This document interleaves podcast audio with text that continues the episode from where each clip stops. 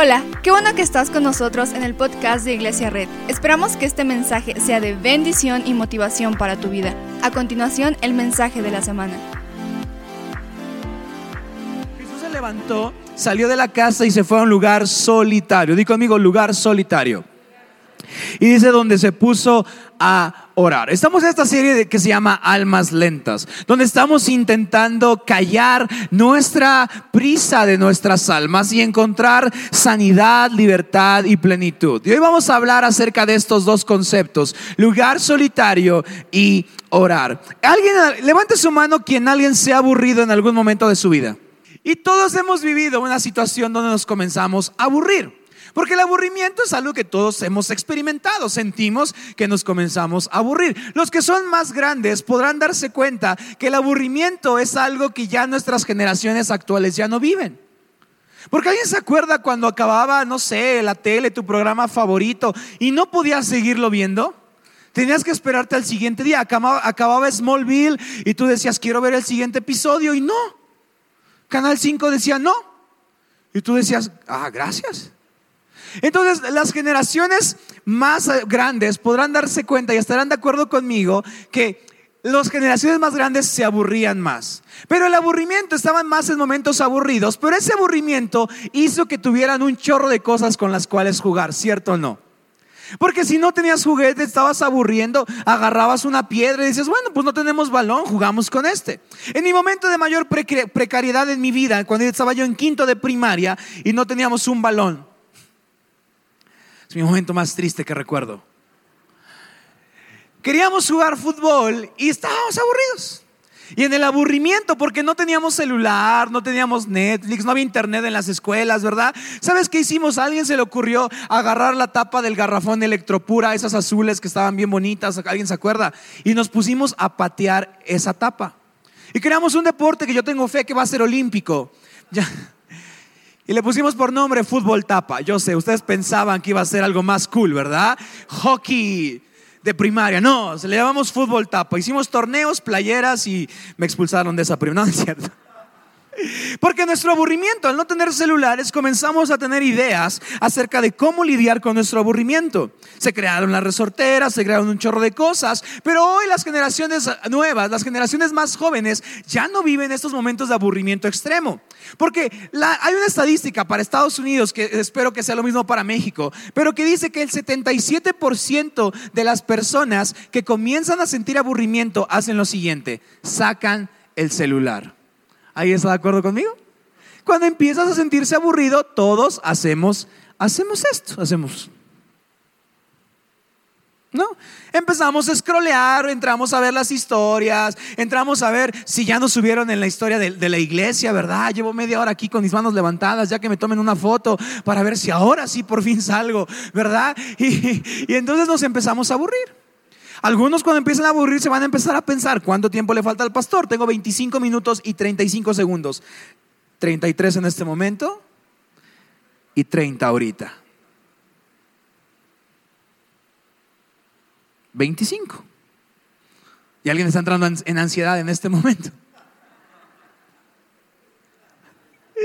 Porque el 77% de las personas cuando se aburren sacan el celular. Porque la era digital nos ha hecho que los momentos de aburrimiento sean consumidos. Ya no pasamos tiempos de aburrimiento. Ya no pasamos tiempo donde nos quedamos a solas con nuestra mente o nuestros sentimientos. Los que son mayores podrán entender que en los momentos aburridos su imaginación volaba hasta, ¿sí o no? Te ponías a ver y un niño que no tiene celular hasta con una caja juega y se mete y hace todo. Pero ahora la era digital ha eliminado nuestros momentos de aburrimiento. Pero ahora yo quiero cambiarte la palabra aburrimiento por la palabra presentes. Nosotros cuando nos aburrimos, realmente no nos estamos aburriendo, realmente nos choca estar presentes. Realmente no nos estamos aburriendo, nos choca estar totalmente presentes a lo que está sucediendo ahorita. Tú no te aburres en una, zona, en una cena familiar, te choca estar presente. Te choca estar presente escuchando hablando, poniendo atención. Nos choca estar presentes con los amigos, que a lo mejor son muy platicones, ¿verdad? Y hay en Instagram un montón de posts que dicen, sí, si alguien es muy tóxico, aléjalo de tu vida. Y no te voy a decir que no, pero a veces cuando nos empezamos a aburrir es porque nos choca ser presentes, nos choca estar presentes. No te aburres cuando estás comiendo con tus papás porque te estás aburriendo, sino te está chocando estar presente. Y la era digital nos ha dado un escape muy al alcance de nuestras manos para cuando tenemos miedo de estar presentes. El único momento donde estamos ya con nuestros sentimientos es en la regadera. Y falta muy poco para que nuestros dispositivos sean prueba de agua. Porque cuando nosotros llenamos con ruido digital nuestras mentes, no nos concentramos en lo que estamos pensando. No estamos presentes. Puedes hacerte consciente de que estás presente aquí en la iglesia. Para algunos están diciendo, ya me quiero ir, ya cuánto le falta, 23 minutos. Te voy a estar actualizando cada que, cada que me acuerde. 23 con 5 segundos. Pero podemos entender entonces que el aburrimiento no solo es estar aburridos, es lo que odiamos de estar presentes. Nuestro abuelito, nuestra abuelita, nuestra mamá, nuestro papá, nuestros hermanos, nuestros amigos, no nos aburren. Nos choca tener que estar presentes. Y cuando nos choca estar presentes, olvidamos que estamos presentes a otras personas, presentes a lo bueno y a lo hermoso de nuestro mundo, presentes a nuestras almas. Pero sobre todo y lo más difícil es que cuando dejamos de estar presentes, dejamos de estar presentes a Dios. Dejamos de hacernos conscientes de que Dios está aquí. Y cuando comenzamos a meterle ruido digital, ay, me estoy aburriendo. A ver cómo va el fútbol. Bueno, creo que no hay torneo, ¿verdad? Pero ¿cómo va? ¿Qué estará pasando? Los frijoles, esto. Son sentimientos donde no te estás aburriendo. Estamos perdiendo la capacidad de estar presentes. El aburrimiento es la capacidad que es, es lo que sucede cuando olvidamos de estar presentes. Y hay una frase que dice así, el aburrimiento eran portales a la creatividad y también eran portales a la oración. Te voy a contar algo. Mi abuelita es una de las personas que conozco que más ora en la vida. ¿Y quieres que te diga la clave de la por cuál ora casi todo el día? ¿Quieres saberla hoy? No tiene celular. Entonces cuando se aburre, ora. Cuando ya estamos hablando de sushi, de pizza, mi abuelita nada más hace así y se pone a orar. ya sabemos que ya se aburrió. Pero ella está, Señor Jesús, cuida al perrito de mis nietos, cuida a mi nieta. Mi abuela es una de las personas que conozco que más ora en la vida. Tiene sus problemas de carácter, no le digan a mi mamá que dije esto en público pero es la persona que más ora. Porque antes, pregúntate esto, ¿cuántas veces en la semana lo último que hiciste antes de dormir fue terminar de ver el feed de Instagram o ver una serie de Netflix? Mi abuelita no hace eso, porque no sabe que existe. Entonces, ¿sabes qué? Dice, uy, las 10, pues a orar. y a dormir, porque el aburrimiento, así como eran portales a la creatividad, también eran portales a la oración. Y generaciones antiguas, generaciones más grandes de nosotros, estaban tan acostumbrados a no tener ruido digital que decían, vamos a orar. No sé si en algún momento te has cachado que dices esta frase, ponle la televisión aunque sea para que haga poquito de ruido. O, en un momento de mucha crisis dices, solo quiero sentarme a ver The Office, que es la mejor serie que ha existido y no lo voy a discutir. The Office y luego How I Met Your Mother. Soy Team How Met Your Mother. Friends no, y me pueden. siento que algún día alguien se va a ir por eso. Entre eso y el chiste de la América, siento que alguien no va a decir, me gusta esta iglesia, pero le vas a la América, pastor. Siempre queremos ruido para no estar a solas con nuestros pensamientos. No sé si a alguien le ha pasado que sale a caminar y de repente como que algo llena de vida su corazón. No sé si a alguien le ha pasado que está con sus amigos y como que los ve reír, los ve disfrutar y dicen, qué hermoso momento. Porque esos momentos suceden cuando estamos presentes. Esos momentos de alegría, de disfrutar a la gente que amamos, suceden cuando hemos callado el celular, cuando hemos callado las distracciones y estamos con ellos. Hasta los vemos como en cámara lenta, ¿verdad? Reírse, aventar una carta en el juego de mesa, atascarse de paquetazo, ¿verdad? Y decir, wow, qué increíbles amigos tengo. ¿Alguien le ha pasado que va por la calle o por la carretera y ve un atardecer hermoso? ves los colores mezclarse, rojo, amarillo, azul, morado, y dices, qué hermoso. Sabes, no es que algo, algo extraño te pase, es que te haces presente en esos momentos a la vida que Dios te está dando a través de esos momentos. Y yo creo que en esos momentos sentimos vida, porque es, la Biblia dice que Dios es el autor de vida. Todos los momentos en el que estás presente y sientes vida, es Dios diciéndote, esto es lo que tienes que vivir todos los días de tu vida vida plena y absoluta. Felicidad. Y una de las cosas que más disfruto es disfrutar una buena taza extraída en una calita, un B60, ¿verdad? Y cuando es como el, el, primer zorro es como, wow. Y no es el grano, no es el café, es hacerme presente de que Dios está conmigo en todos lados. Hay una frase que dice, hay libros que necesitan ser leídos, hay paisajes que necesitan ser disfrutados, hay amigos con quienes vivir la vida. Pero la distracción de estar presente se, ha convertido en la debilidad de nuestra generación. ¿Puedes estar presente hoy? Presente. Presente.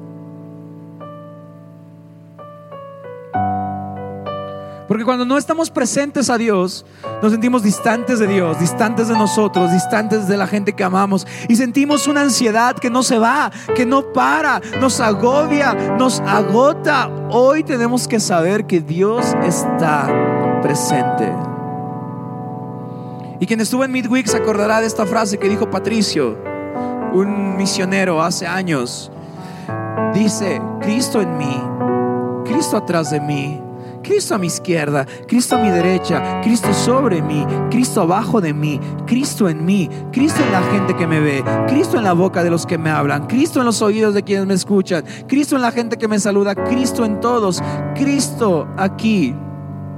La presencia de Dios no es algo que se añora, que se extraña, que se alcanza en un estado futuro. La presencia de Dios es está aquí.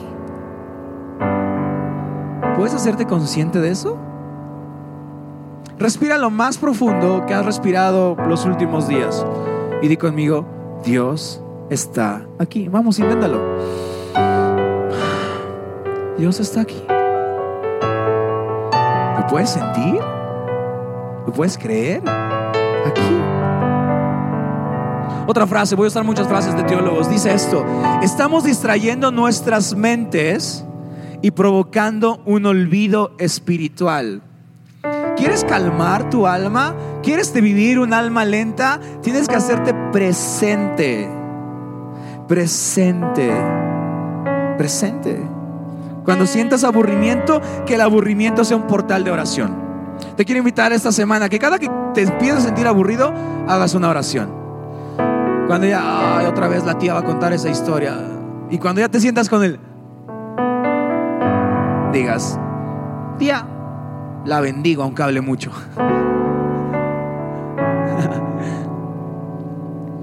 y si convertimos nuestro aburrimiento, nuestra sensación de tengo que hacer algo en portales de oración, ¿qué pasaría?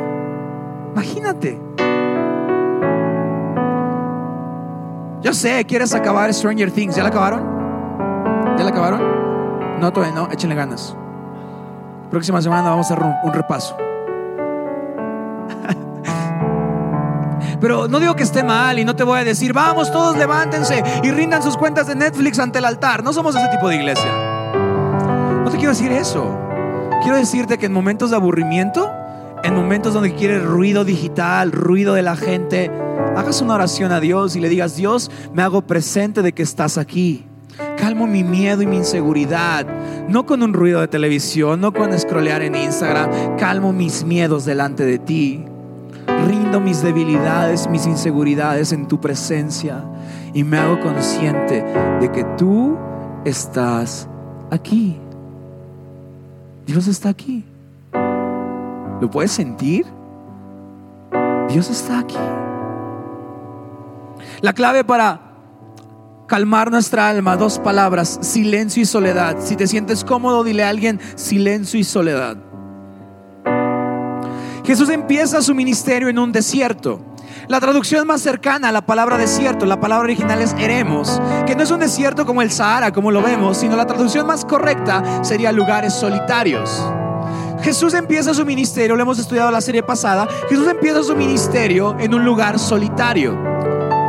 Solo en el lugar solitario Jesús encuentra la fortaleza para plantarle cara al enemigo, que el enemigo le quiere meter ruido, le quiere meter cosas. Y Jesús va a lugares solitarios, no para eh, mostrar su debilidad, sino para adquirir fortaleza y callar la voz del enemigo y decirle, no, no, no, no, no te voy a escuchar, porque la voz de Dios dice que soy su hijo, que soy su amado y que Él está contento conmigo.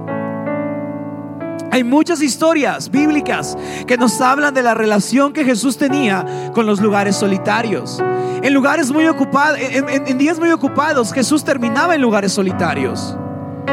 Porque en los lugares solitarios, el silencio y la soledad es donde encontramos al Padre donde Él renueva nuestras fuerzas y nuestras ganas y nuestra paz y nos dice, eres mi hijo, eres mi amado y estoy contento contigo.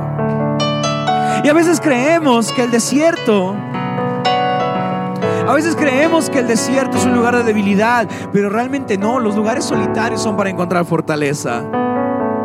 Fortaleza de lo que te agobia, fortaleza para afrontar el mundo, fortaleza para vivir contra lo que te preocupa. Fue en la soledad y en el silencio donde Jesús pudo, pudo salir victorioso. Jesús se fue 40 días y 40 noches a ayunar. Imagínate cuánto silencio vivió. No tenía ni, ni celular, bueno, vaya, ni luz había. Silencio, soledad y todo el tiempo. Soy su hijo, soy su amado y Él está contento conmigo.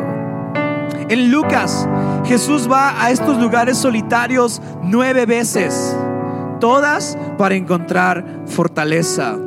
Entonces, el desierto no es un lugar al que vamos cada cierto tiempo.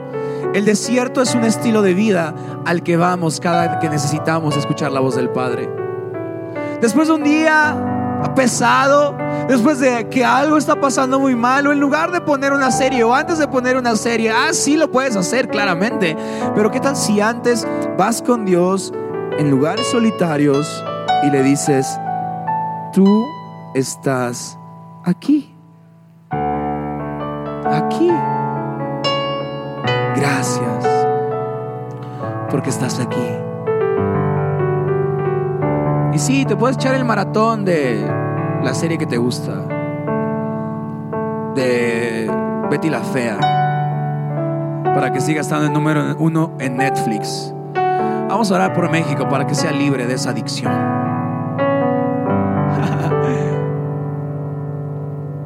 Creo que ya me vi como cuatro versiones de Betty la Fea, para ser honestos.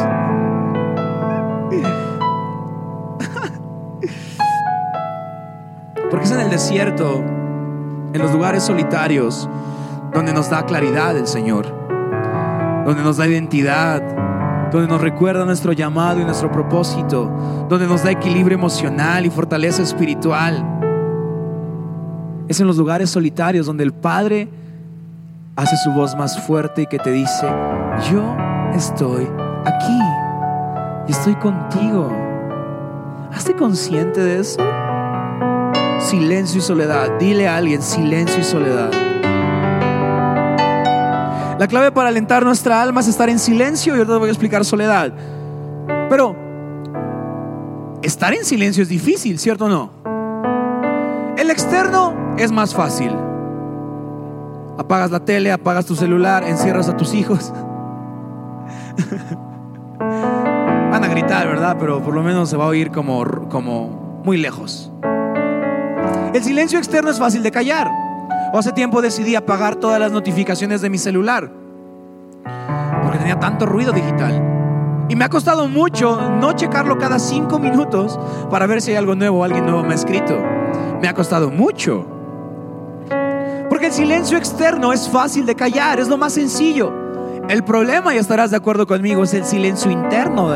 Alcanzar el silencio interno duele más.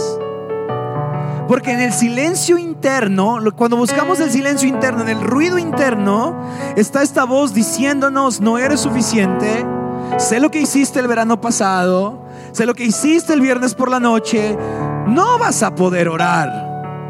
Y es un ruido que todo el tiempo está aquí, que nos está diciendo, conozco tus fallas, conozco tus errores, conozco tus pensamientos.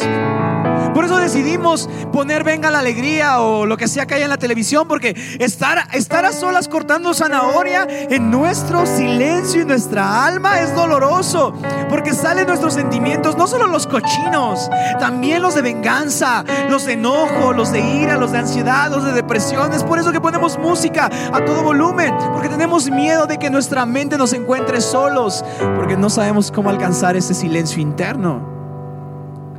El externo es fácil, un poco más fácil. El interno es doloroso, porque en el interno te encuentras con la bestia llamada tus pensamientos.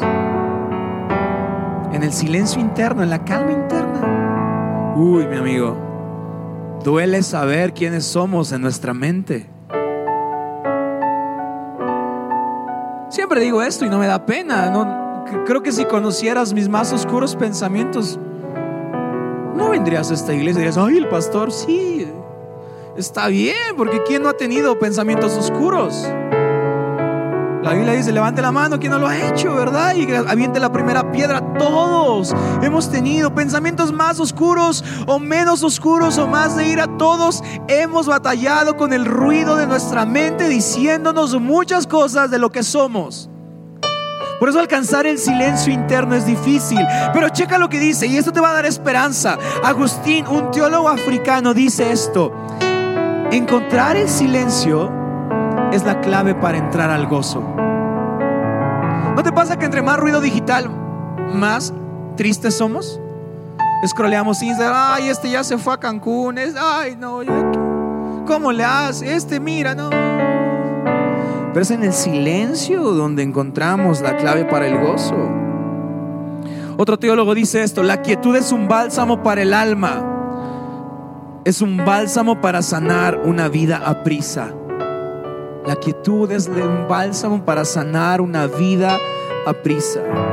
Un monje sirio dijo lo siguiente, el que se hace amigo del silencio podrá hacerse un amigo más cercano de Dios. Qué increíble. Te dirás, ah, pues sí, él porque es monje. Ni celular tiene. Exacto. Exactamente. Cuando logramos callar el ruido digital, podremos hacernos amigos más cercanos de Dios. Silenciar el ruido externo y el interno es lo que debemos hacer. Silencio y soledad. Ahora, soledad. Cuando hablo de soledad no hablo de aislamiento, porque el aislamiento es malo. La soledad con el Padre no es mala. Porque el aislamiento es soledad interna, pero la soledad con el Padre es llenura y plenitud en su presencia. El aislamiento es rechazar lo que Dios puede hacer por nosotros. La soledad con el Padre es decir, necesito conectarme contigo, Dios. El aislamiento es cerrar lo que somos y poner candados a nuestras puertas. La soledad es decirle a Dios, mira quién soy. Tú conoces el profundo de mi corazón, ve quién soy y sana mi alma. El aislamiento es rechazar creer en sanidad. La soledad con el Padre es decirle, Dios, hazme sano y maduro y consciente de tu presencia. Otro teólogo dice esto, Henry Nowen dice esto, la soledad y el silencio es la clave para nuestra vida espiritual. Soledad y silencio. Qué difícil es en 2022 con celulares, con Netflix, con Amazon Prime, con Disney Plus, con HBO, con tonto. Encontrar silencio. Pero quiero que veas lo que dice Salmos 131.2. Y para el que está angustiado, ¿por qué tiempo me falta? Cuatro minutos y 35 segundos. Pero hoy no le voy a hacer caso. Todos chale. Salmo 131, 2 dice todo lo contrario. Lee conmigo. He calmado y aquietado mis ansias. Silencio y soledad. Dice, escucha esto, soy como un niño recién amamantado en el regazo de su madre. Mi alma es como un niño recién amamantado. No hay alma más lenta que la de un bebecito que solamente está disfrutando que todo va a estar bien. Lo malo es, dos cosas, lo malo.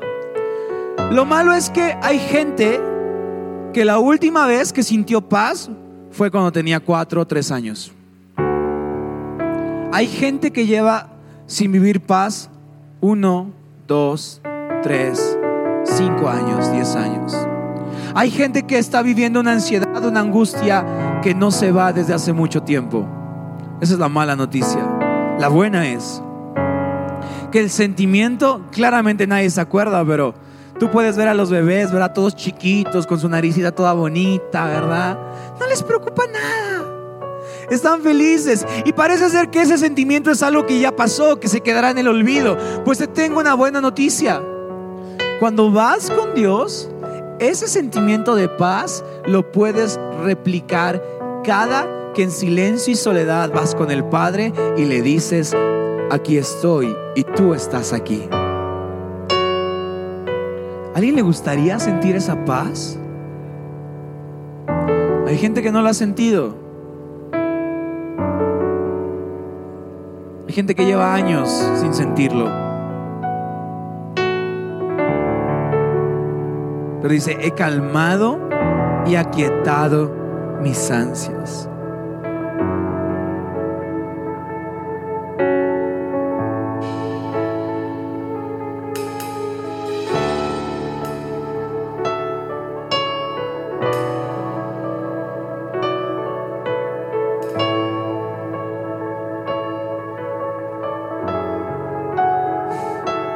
Están diciendo, ¿por qué no habla? debemos calmarnos y aquietarnos. Y sentir su presencia.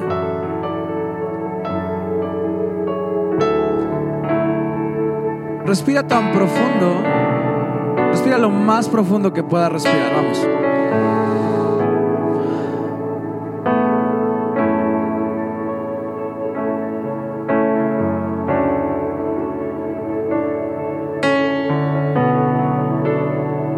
¿Alguien quiere calmar y quitar sus ansias? Cierra tus ojos unos minutos.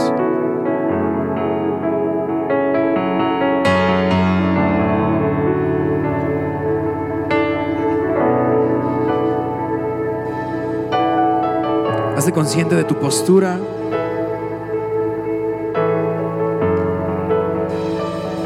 Hazte consciente de tus manos, de tus pies. Hazte consciente de tu espalda, de tus hombros. Hazte consciente si estás apretando los puños. Hazte consciente si estás agitando una pierna o la otra. Hazte consciente si tus manos están sudando. Hazte consciente de si tienes la quijada rígida o tranquila.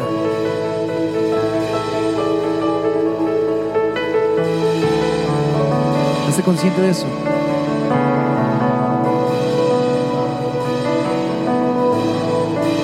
Ahora estoy consciente de lo que te preocupa, de lo que te duele.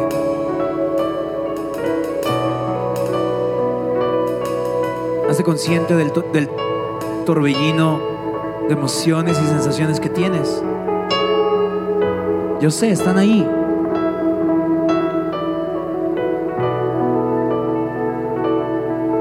Y ahora imagina Salmo 23, el valle de sombra y de muerte.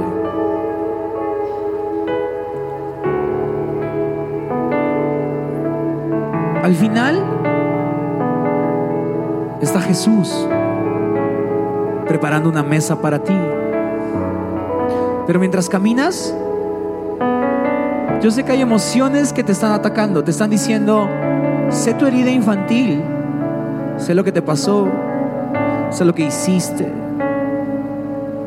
sé tu vergüenza, sé tu miedo. Esas emociones están llegando ahora, pero tú sigue avanzando, sigue caminando.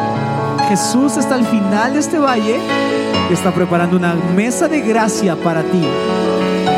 Velo a lo lejos. Te está sonriendo como solo un padre puede sonreírle a su hijo.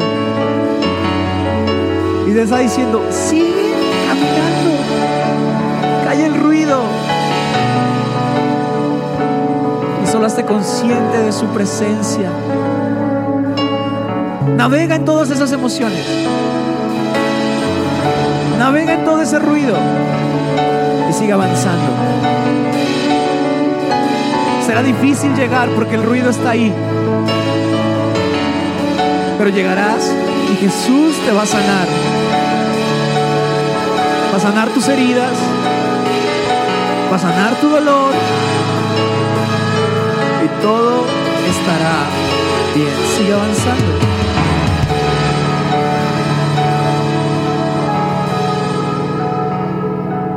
Sigue avanzando.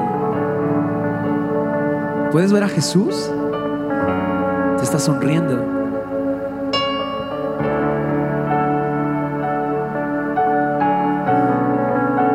Yo sé que hay reflejos en tu cuerpo que te quieren distraer.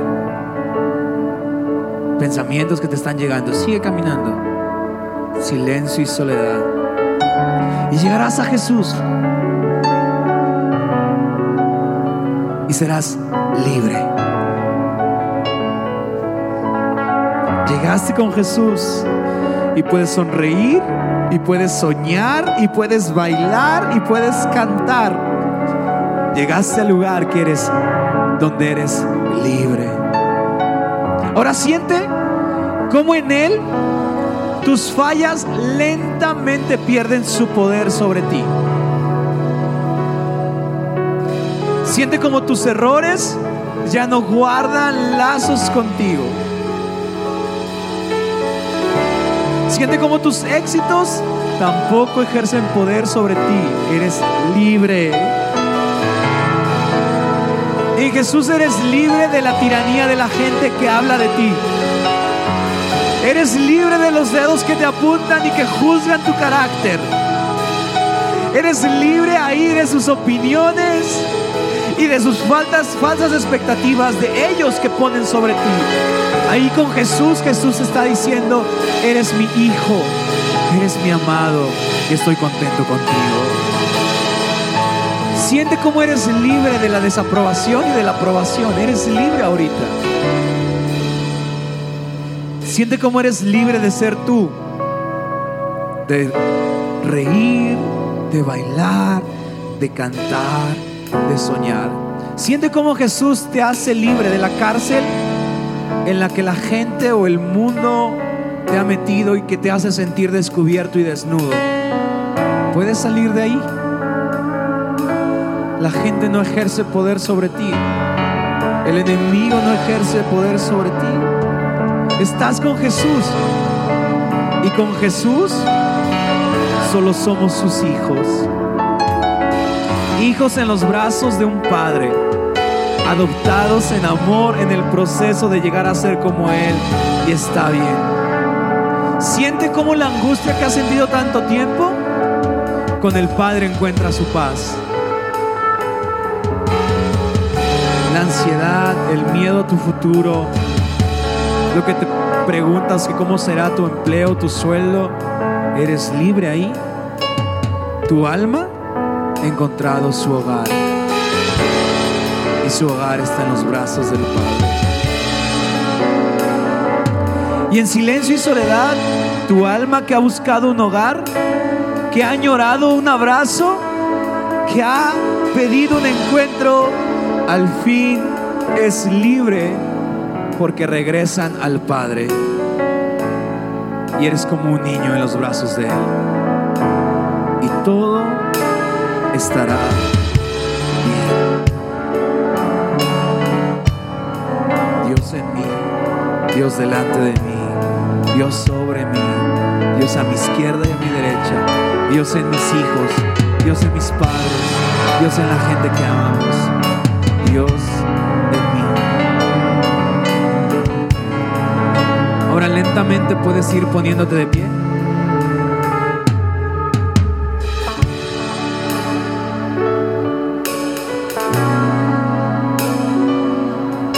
¿Alguien?